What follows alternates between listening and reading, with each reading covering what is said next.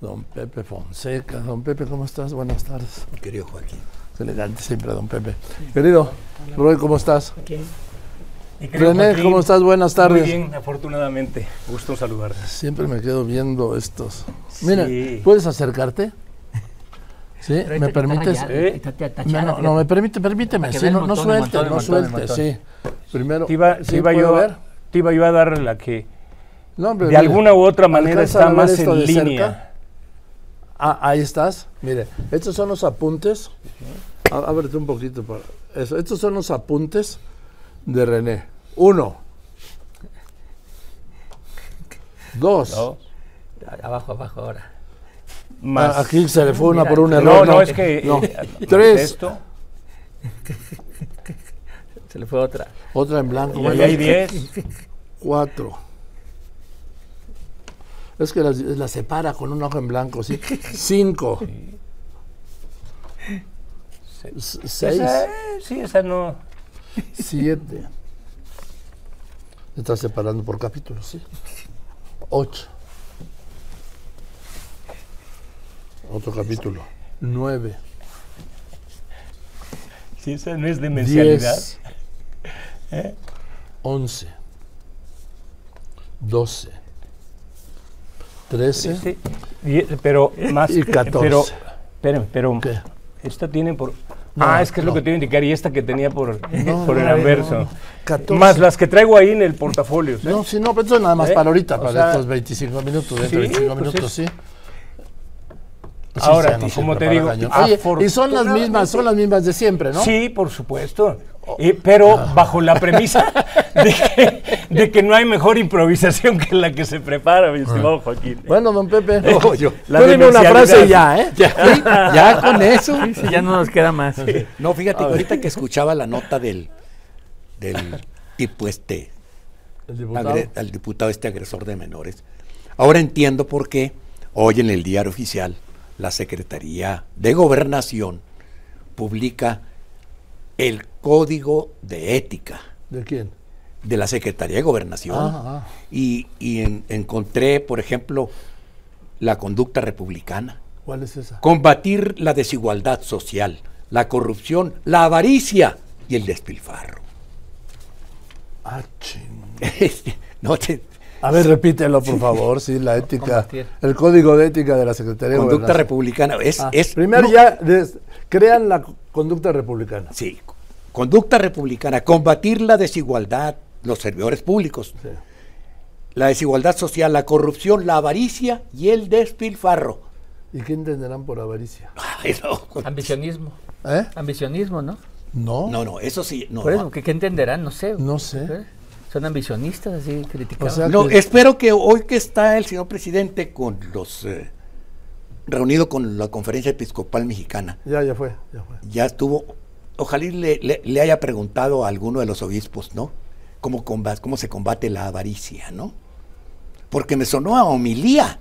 Esto, ah, no, eso es una homilía. pero en el diario, oye, pero en el diario oficial de la federación. No importa, esos son los nuevos evangelios. Oye, bueno, está bien. Sí. Eh, eh, Está bien. Sí, es un predicador, ¿no? Es un predicador. No sé, Presidente, su gobierno es un gobierno de prédica. Y, y con feligresía y todo. Sí, Ah, sí. no, y, y- Eh, y- y- y no negarás que le ha resultado de maravilla. no, sí, Igual que le resultó todo, todo, todo el proceso inventado Recuerden que en COVID, para disimular eh, en COVID dijo, la la restauración Pero, del dedazo, todo ese proceso que inventó, Sí, sí. bueno, algunos colegas han llegado a creer que de verdad eh, hay, hay una disputa y, un, y una rijosidad. Por Dios, ¿no vieron Ebrar cuál rijosidad? Nadie se atreve, se los dijo, el que se salga, allá afuera solo hay oscuridad y frío. Se- eh, dicho así, ¿eh? Así es que, por, para, ¿cómo se van a ir de Morena? Roy. a ver, yo quiero hablar de que ya el próximo lunes, el siguiente miércoles que leemos vamos a estar en plena campaña. Spots, inundaciones, ya, ya hay forma... Pre- Pre-campaña. Pre. Bueno, si ¿Qué no es? hemos estado en pre, pre- pero ya ahora sí la, la que tiene La legal, la legal, constitucional. que tiene dinero, spots, tiempos, etcétera, ¿no? Donde i- inicia. Oye, o sea, ahora nos van a inundar de spots. ¿Sí? ¿Más? ¿Sí? ¿Sí? O sea, ahora va a haber spots que, ojo, como es pre-campaña no pueden pedir el voto por partido, porque cada persona que habla tiene que hablarle a los militantes de Ah, su partido. Yo lo hago una sugerencia, pero obviamente les va a valer madre, ¿sí? Miren, porque es que son unos tramposos, porque primero te echan el spot y luego al final dice spot dirigido a los Exacto. militantes. Pues ¿por qué no lo ponen al principio para que no le cambie? Porque si no, no le va a cambiar de todos modos, ¿no? Sí, sí, sí, to- toma frutas y verduras, coma frutas y verduras. sí. Oye, eh, pero entonces, a ver, ahí viene ese periodo, ahí viene A ese ver, periodo. miércoles 6, ¿no? El, mi- el miércoles, no, empieza el lunes, el lunes 20 de noviembre inicia ya. Arranca. O sea, el lunes ya inician las campañas. Por eso se registran las dos, se Es registran el, razón, el lunes, domingo. lunes 20, El sí. lunes 20 inicia. va. Sí. Eh, entonces vamos a estar ya inundados, eso sí. Cuando tú ves cómo van las encuestas, dices, pues va muy arriba una de otra, va muy arriba, sale. Y te contestan, pero falta mucho, pero falta mucho. Oye, ojo, faltan seis meses y 12 días para la elección, seis meses y 14 días, seis meses y dos semanas, ponle. Bueno, cuando fueron electas candidatas, una el 3 de septiembre y la otra el 6 de septiembre, el 3 de septiembre eh, Xochitl, el 6 Claudia, también es, pero falta mucho, falta mucho. Bueno, ya faltan dos meses menos. Se acaba el tiempo, ¿no? Entonces no pueden argumentar. Entonces, para mí es muy importante ver el arranque de la campaña de, de Xochitl Gálvez. Eh, ¿Por qué?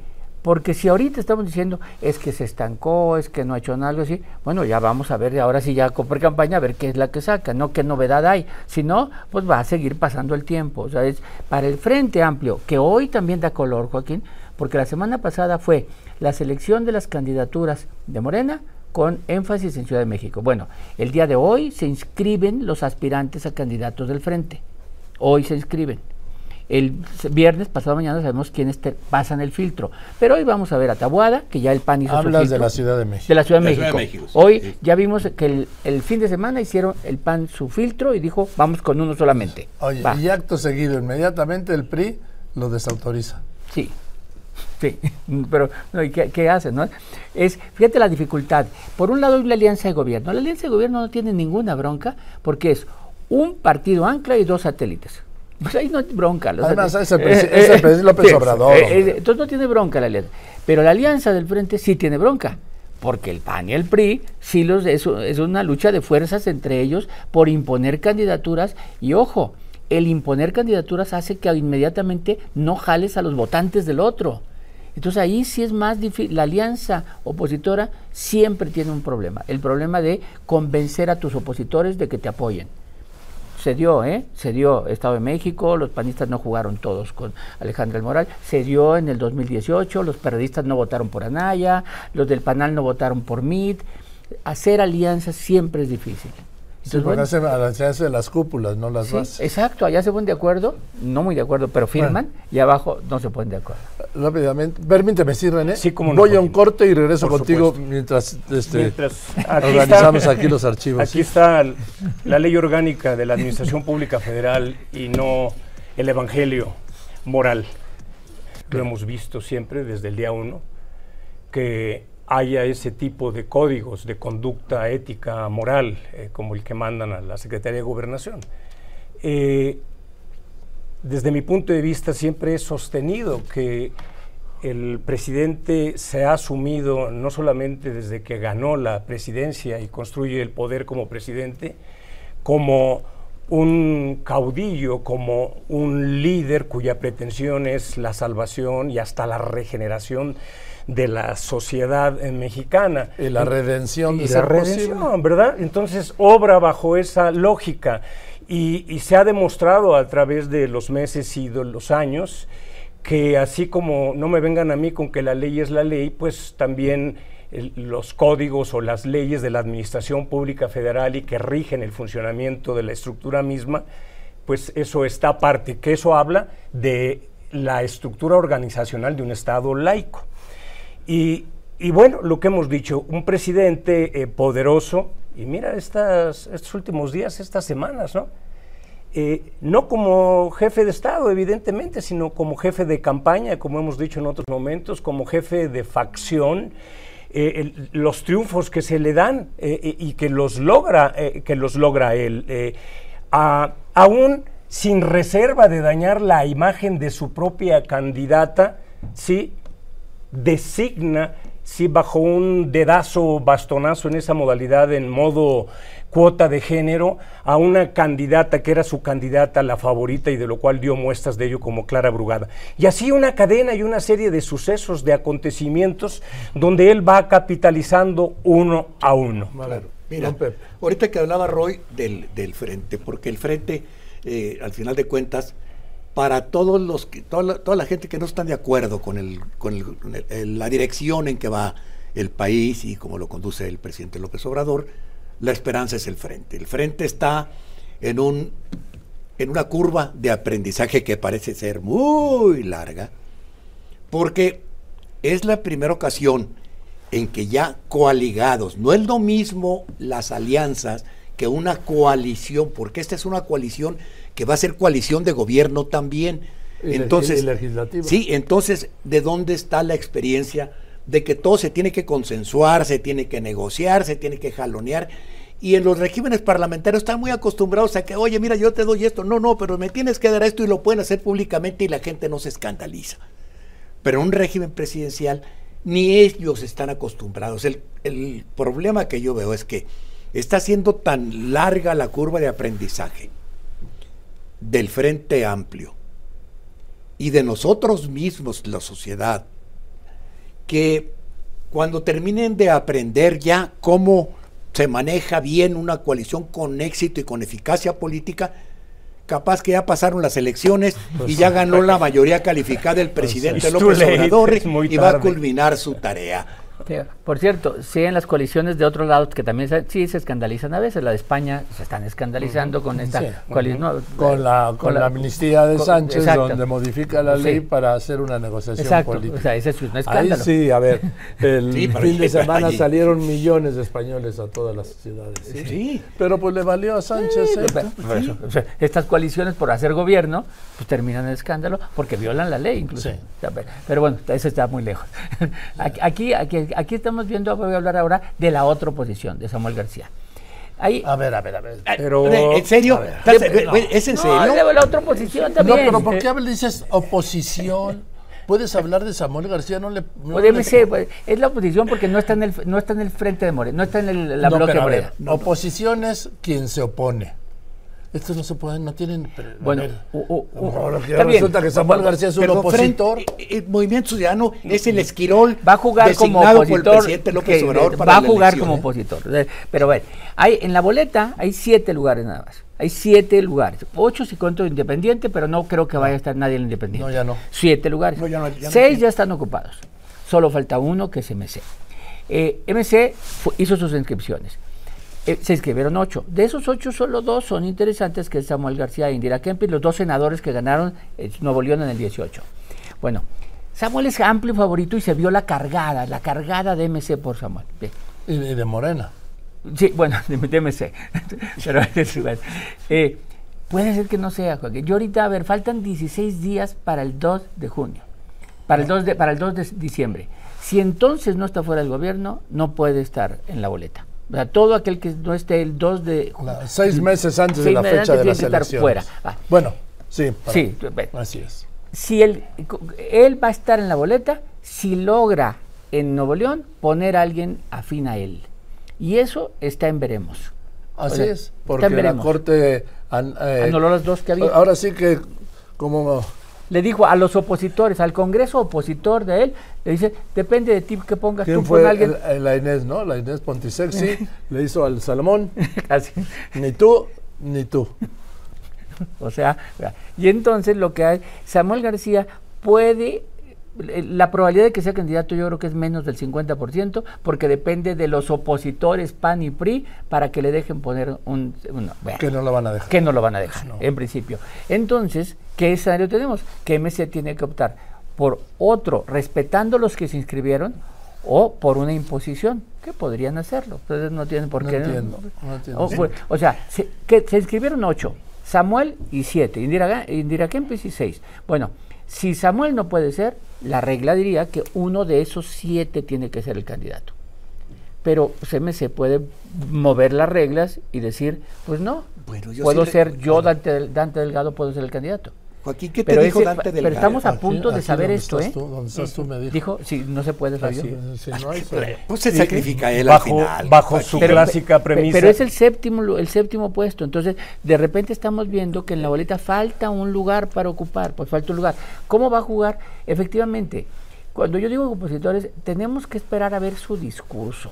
¿Pero cuál discurso? El discurso, en, por ejemplo, los debates, el, el spot, Ay, eh, para ver si de veras, si hasta ahorita no, porque hasta de ahorita critica más al frente que a Morena. Pero tendríamos que ver su discurso en campaña. ¿No? Entonces, pero sí, ese es otro que de repente no vemos. Tenemos que estar viendo cuántos puntos se va a llevar, 10, 12, va a ganar, no, no va a No, no ganar. sabemos. a quien se los quita. Ah, Xochitl. a Xochitl, claro. René. Sí, bajo la premisa de Dante Delgado de que la política es lo que va haciendo, ¿no? De acuerdo a lo que pueda suceder. Yo creo que eh, lo que indican las encuestas, las investigaciones, los análisis de los opinadores y de expertos. A ver, los, es- perdóneme, los, es- a ver, es- perdón, Joaquín. Tiempo, tiempo. Ajá. No me cite No. los análisis de los No, no, no, eh, a lo que voy es que hay ahí, eh, que hay ahí una opinión, que hay una opinión de cuánto podría valer todo. en este momento Movimiento Ciudadano, ¿verdad? Eh, eh, y, cuánto podría ¿Tú aumentar. crees que hay Ahora, una.? No, no, perdóname, no, es que no, perdón, no, permíteme, no voy a eso de René, creer. no. ¿Tú crees que a alguien le importa lo que pueda valer Movimiento Ciudadano? Es que sí, Vamos al es- tema que le importa es a la gente. No, pero favor, no, no, pero es que a lo que yo voy es que valga lo que valga, si hay en una perspectiva una elección competida entre Morena y sus aliados y entre el frente eh, en- entre el frente amplio, pues 3, 4, 5, 6, 7 puntos son la gran diferencia, es a lo que voy. Ah, Ahora, sí, a, bien, a lo que sabemos además, no se necesita un gran análisis para saber que Ese fue el jugando rol, así ese fue el Movimiento rol. Ciudadano y jugando así Samuel García, a quien le va a quitar votos sin duda es a Xochitl Por supuesto. Por supuesto que es más que evidente. Por Para supuesto eso, que para sí. eso lo- ¿De quién fue candidato? Eh. Samuel García. ¿De López Obrador? Pues claro, bueno, ah, yo pensé que eh, Y, y- decías, y lo- eh, y no lo hizo de en- tal forma que le dejaron que le dejaron candidatos flojitos en Jalisco para que pueda un movimiento ciudadano conservar y así Dante ya deje, deja pasar a Samuel. Déjenme poner unos anuncios y regreso, porque ¿saben qué? Estamos hablando de alguien que no le interesa a Claro. nadie, ¿sí? De algo que no le interesa a nadie, que es el factor movimiento ciudadano en las elecciones. Sí, que 6, 7 puntos pueden hacer una diferencia, sí, pero ¿sabes qué? Para mí el tema no es, para mí el tema es de las dos candidatas que pueden ser partiendo de que hoy, al día de hoy, Claudia Sheinbaum sigue siendo la que lleva ventaja y la que hoy ganaría. Sí. Hoy. Vamos a ver. Te escucho, Roy. eh, en el fondo, en el fondo, estamos viendo un presidente que está inmerso en la campaña presidencial, Sí, en la campaña electoral. sí. Haciendo. Y dice, y, pero y no quiere que le ataquen. Yo digo, pues si no quieres que te golpee el boxeador, no te subas al ring, ¿no? Sí, sí, sí. Sí, sí, sí. No te puedes que- subir al que- ring y decir, este me está pegando me está este. pegando este, mire. Es que, no. es que quiere ser el referee. Es que, Ah. que por eso sube al ring. Ah, bueno, bueno, bueno.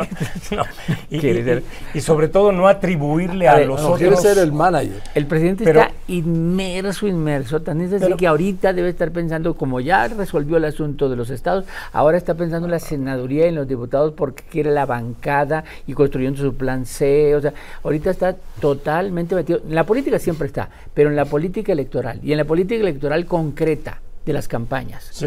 ¿No? Eh, está en Eso es lo suyo, suyo. Sí, a lo que le sabe. Eso es lo le, que le sabe. encanta. Sí, sí. Sí, sí. Es lo, que, es lo único que disfruta. Bueno, te, te voy a hacer una pregunta, Joaquín. Resuel- re- ¿Recuerdas alguna reunión que haya tenido el presidente con los diputados o los senadores de oposición? Ninguna. ¿Para qué? O sea, en teoría, ser gobierno tendría que reunirte con todos. No, no, no, no. Él Pero- es la parte, lo suyo. Pero fíjate, el, el listado, ¿no?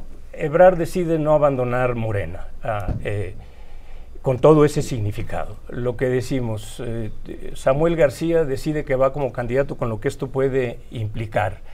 Eh, ah, eh, las gubernaturas, la Ciudad de México más ocho gubernaturas, digo, sin mayores costos políticos y con los arreglos debidos por parte del presidente. Y, y- y con, un man- con un mensaje de que aquí mando yo. Y además, lo que sabemos, todas las providencias que tomó de antemano para lograr su plan C, imponiéndole de antemano también una agenda a su candidata y de alguna forma, Joaquín, tendiendo redes y un cerco eh, de, de fuerza Bueno. para lo que puede ser, sin, si- y vuelvo a mencionar sin duda alguna, su proyecto de tener influencia Por, por- supuesto, si aquí, aquí lo hemos dicho, el, si el proyecto es tener presencia transeccional, influencia transeccional, a eso va. Es, todo está hecho para eso. Y ahora, lo, lo único que lo que creo que tenemos que pensar es, le va- el, el- el pueblo de México, los votantes, le van a dar la mayoría calificada al presidente en las elecciones. Ese debe ser el punto. Ver, no si gana Claudia Sheinbaum, no. Yo se los dije aquí ver, desde repítelo. agosto. Sí, sí, pero nomás repite. ¿Cuál es el punto? El punto que debe interesarnos para seguir preservando lo- la incipiente o, o- o defectuosa democracia que tenemos, tenemos que negarle la mayoría calificada al presidente López Obrador. Bien, Punto. en el Congreso. En el Una Congreso. conclusión, Medway. La conclusión es que a ver, hay que estar muy interesados, política electoral. De hoy en adelante vamos a analizar hasta estrategias o algo, pero hay que recordar que no acaba en la tragedia de Acapulco. O sea, que la gente que declara que no por estar hablando de política es que Acapulco está olvidado. Ahí hay una tragedia que tienen todos que voltear a ver. A ver, una tragedia con una devastación inconmensurable y que yo repito, no haga caso a los discursos oficiales. No tiene nada que ver con el desastre que hay en Acapulco y los años que va a llevar a recuperarse. Una Y conclusión. además René. una tragedia, la devastación, Joaquín, eh, cuando hay la propaganda de distracción de que hay una conspiración, sobre todo por parte de los medios, para dañar su investidura. No, yo creo que aquí sí la coherencia cuenta y para un jefe de Estado, para proteger su investidura, es actuar y comportarse como tal y procurar desplegar y llevar al cabo en resultados políticas públicas que den resultados a las demandas nacionales. De esa manera se defiende no solamente un gobierno, una persona, sino la investidura presidencial. Muy bien, gracias. Yo, Joaquín, yo creo que eh, estamos eh, en plena revolución de las conciencias y para eso los mexicanos de este, de este, de este siglo tenemos que recordar nada más lo que dijo Carlos Fuentes de las revoluciones. Las revoluciones las hacen hombres de carne y hueso, no santos. Y todas terminan por crear una casta privilegiada. Gracias, don Pepe. Gracias. Gracias, René. Gracias. Roy. Gracias.